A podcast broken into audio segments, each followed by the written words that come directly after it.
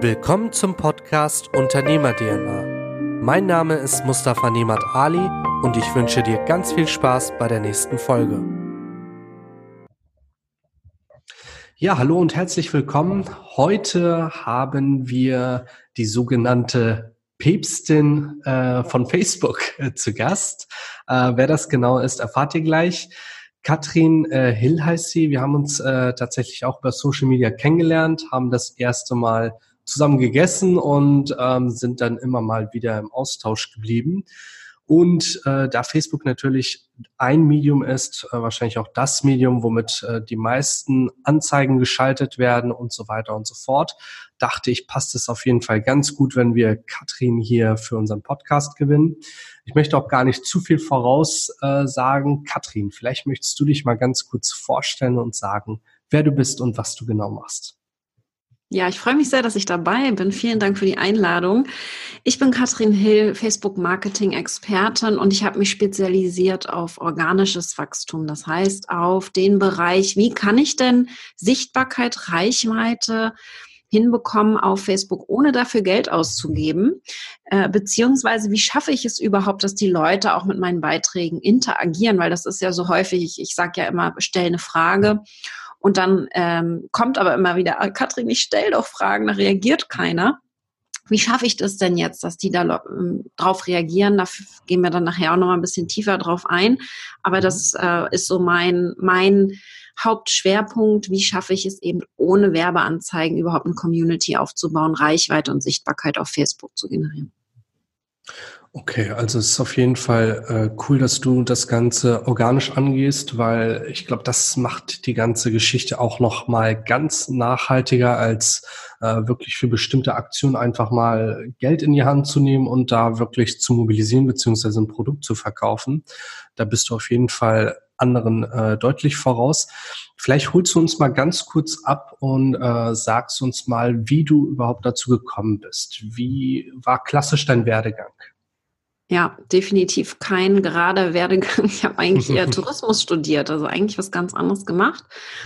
Und selbstständig wollte ich nie werden, tatsächlich. Meine Eltern sind, seitdem ich denken kann, selbstständig, haben ein Geschäft mit Gartengeräten, also ein Ladengeschäft und haben so dieses typische Hamsterrad selbst und ständig arbeiten, ja, äh, mit bis um zehn, elf abends im Büro sitzen und äh, auch Wochenende arbeiten. Und das wollte ich nie. Deswegen habe ich gesagt, Selbstständigkeit ist für mich keine Option. Und dann bin ich da aber irgendwie reingerutscht, witzigerweise. Ein paar Jahre nach dem Studium habe ich mir ziemlich viel im Online-Marketing-Bereich schon angeeignet gehabt im mhm. Tourismusbereich. Das heißt, ich habe da einfach schon ein bisschen Wissen, ich habe das aufgesogen quasi, Marketing, Online-Marketing. Im Studium gab es das nicht und deswegen habe ich dann gedacht, oh, da musst du dich jetzt mal mit beschäftigen. Und dann war es so, dass wir, mein Mann und ich, damals in Neuseeland waren 2011 und äh, Jobs gesucht haben, er als Zahntechniker und ich im Marketingbereich oder Tourismusbereich irgendwie. In die Richtung habe ich geschaut. Und er hat dann nach etwa zwei Monaten was gefunden und dann habe ich angefangen zu suchen, weil bei ihm war es natürlich ein bisschen schwieriger. Und ich hatte innerhalb von wenigen Wochen dann auch einen Marketingberater gefunden in Nelson, Neuseeland, dem ich so ein bisschen als Praktikant hinterherlaufen durfte. Ne? Ich habe mich da voll gefreut, cool, kannst dem jetzt hinterherlaufen. Und dann bin ich dem hinterhergelaufen und habe dann aber in den Sessions mit seinen Kunden die meiste Zeit geredet. Wir hatten mehr Fragen zu Online-Themen als zu Offline-Marketing-Themen, die er abgedeckt hat, wie Radio-Werbung, Flyer-Werbung, mhm. sowas alles hat er gemacht. Und ich habe die ganze Zeit davon gesprochen, wie sie die Webseite optimieren können, wie sie ihre Sichtbarkeit auf Facebook optimieren können. Und das hat sie irgendwie so interessiert, dass er direkt gesehen hat, oh krass, die Katrin, die hat das voll drauf. Nachfrage ist riesig, Angebot ist kaum eines da gewesen. Und der hat die Firma für mich gegründet. Web Angels hieß das damals. Und so bin ich in die Selbstständigkeit reingerutscht. Also mehr durch Zufall als alles andere. Coole Geschichte auf jeden Fall. Das ist äh, wirklich nicht der klassische Werdegang, den man so kennt. Ähm, interessant. Ja, cool. Das heißt, äh, du hast wirklich von Anfang an ähm, quasi gegen die analoge Welt gearbeitet, beziehungsweise hattest den direkten Vergleich. Ähm, vielleicht auch wichtig für unsere Community, weil Werbekosten, Werbeausgaben sind halt immer ein Thema für einen Selbstständigen. Bist du da der Fan von und sagst, okay, einige Dinge gehen oder sagst du partout nein, wenn dann nur online? Nee, also ich glaube, die Kombination macht es wohl auch, definitiv. Mhm. Ähm, ich glaube aber wirklich, es muss auch miteinander gut verknüpft sein. Die Strategie muss da wirklich in eine Richtung ziehen, nicht, dass das eine das andere irgendwie ausschließt. Das sehe ich auch sehr häufig, dass äh, Marketing von zwei verschiedenen Personen dann betrieben wird und die nicht miteinander arbeiten. Das geht dann auch nicht. Also für mich ist entscheidend, dass die miteinander arbeiten und auf dem Flyer zum Beispiel einfach dann auch der Facebook-Link mit draufsteht, beispielsweise. Mhm. Ja. Okay, also eine Kombi aus beiden auf jeden Fall machbar, sollte auf jeden ja. Fall passen. Gut, ähm, zu äh, dem Thema Facebook-Marketing. Facebook-Marketing ist, äh, glaube ich, auch mittlerweile ein Thema, was äh, viele sich zu eigen machen, äh, wo viele mit werben. Ähm, hol uns mal ganz kurz ab, woran erkennt ein Normalo, der vielleicht nicht so bewandert ist, äh, okay, die Person kann was oder das ist eher suboptimal? Ja, ich glaube, was ganz wichtig ist, so ging es mir eben auch. Ich, wir sind ja dann nach Deutschland zurückgekommen. Ich habe hier auch weitergemacht, eher als Dienstleister. Das heißt, das war mein mhm. Start. Ich habe äh, vier, vier Jahre lang als Dienstleister im Online-Marketing gearbeitet, bis ich dann irgendwann komplett gewechselt bin und mittlerweile mache ich keine Dienstleistung mehr und nur noch Online-Kurse. Das heißt, ich lehre mhm. mein Wissen online.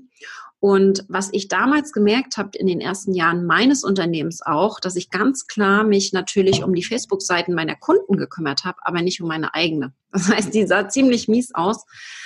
Man kann also nicht unbedingt daran erkennen, ob der richtig gut ist, wenn man sich die okay. Facebook-Seite von der Person anguckt. Mhm. Aber was man auf jeden Fall machen sollte, ist, dass man sich Referenzen geben lässt von anderen Kunden, mit denen derjenige zusammenarbeitet. Anders kann man es einfach sehr schlecht sehen. Und eins, zwei Referenzen reichen da auch einfach nicht. Man kann ja auch einen haben, wo es einfach gerade gut läuft und alle anderen sind einfach mies. Deswegen würde ich da wirklich drei bis fünf Referenzen mir geben lassen und dann nicht nur gucken, sondern tatsächlich die auch anrufen, einmal mit denen sprechen, wie ist die Zusammenarbeit, macht das Spaß, funktioniert das gut und erst dann die Entscheidung treffen, mit wem man zusammenarbeitet. Mhm. Ich glaube, Präferenzen ist wirklich äh, ein wichtiges Thema. Wir machen das ja mittlerweile auch für Facebook und Google, dass wenn wirklich ähm, Vorgang geschlossen ist oder man mit einem Kunden eine Lösung herbeigeführt hat, dass man wirklich sagt, okay, ähm, hinterlass mir bitte eine dementsprechende Bewertung, wenn du zufrieden damit warst. Ne? Dass man genau. da diese Sichtbarkeit nach außen hin auch ähm, aufrechterhält. Genau. Ähm, die, das Thema Selbstständigkeit ist ja gut. Du hattest es anfangs gesagt. Du bist halt selbst und ständig, ähm, oftmals auch am Hamsterrad gefangen.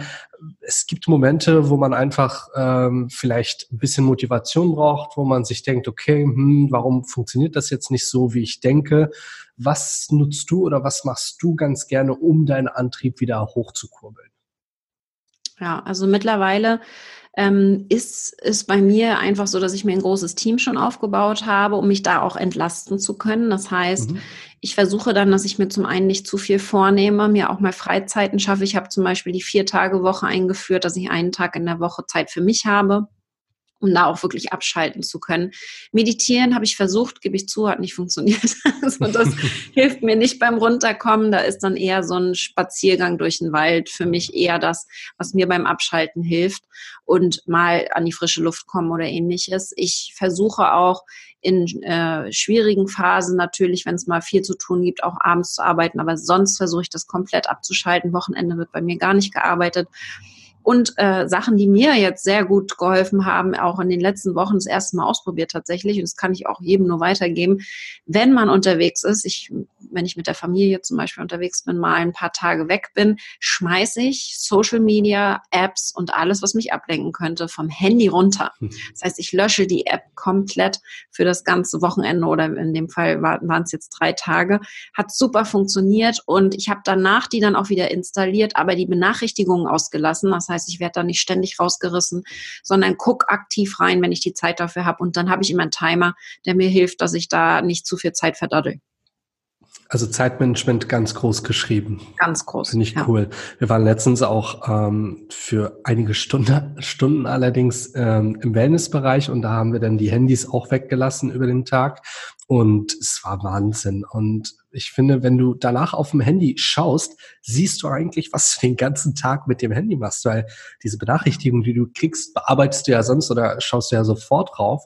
Und wenn sich das so stapelt, ist schon teilweise echt gruselig. Das glaube ich ja, dir. Absolut. Vor allen Dingen, also ich bin, ich merke das auch. Ich, ich habe ja nun mal den ganzen Tag mit Facebook zu tun. Mhm. Ich bin da süchtig nach. Ich bin süchtig nach diesen Benachrichtigungen und das tut so gut, die einfach nicht mehr mhm. zu haben und da wirklich aktiv reinzugehen und nicht immer nur zu reagieren.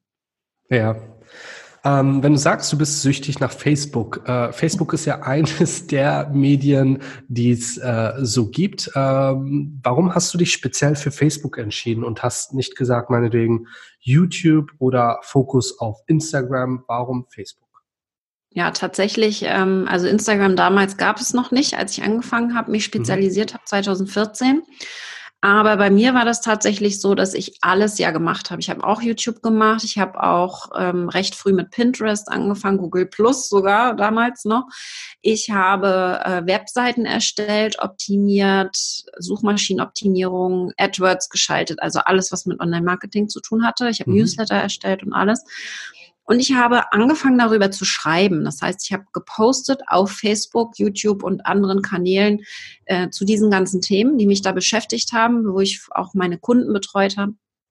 Habe darüber gepostet in meinem Blog äh, längere Textbeiträge, habe auch angefangen mit Videos bei YouTube und ich habe einfach so ein bisschen mal in die Statistiken geguckt und habe mir angeschaut, was in den letzten drei Jahren von den Sachen, die ich so gepostet und ähm, herausgegeben habe, am besten funktioniert haben. Das waren einfach die Sachen, die rund ums Thema Facebook-Marketing und Sichtbarkeit damit zu tun hatten. Ja, da waren mhm. einfach die meisten Fragen, die meisten Reaktionen, die meisten Klicks und dann war für mich einfach klar, da ist die Nachfrage. Deswegen natürlich hatte ich auch noch Spaß an dem Thema. Das war sicherlich auch noch ein Punkt daran.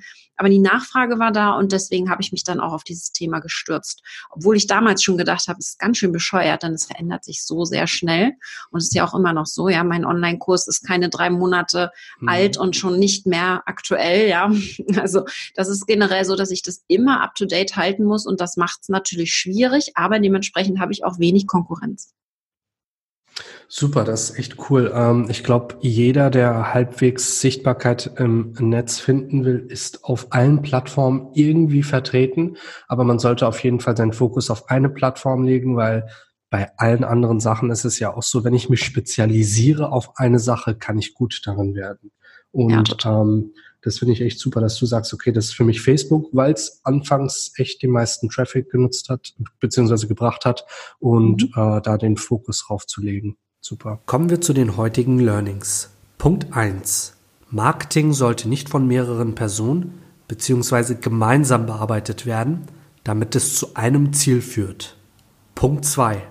Sammel Referenzen, um für potenzielle Neukunden interessant zu wirken. Punkt 3. Achte auf dein Zeitmanagement und schalte Social Media auch mal bewusst ab, um runterzufahren. Punkt 4. Die Nachfrage zu bedienen sollte deine oberste Priorität sein.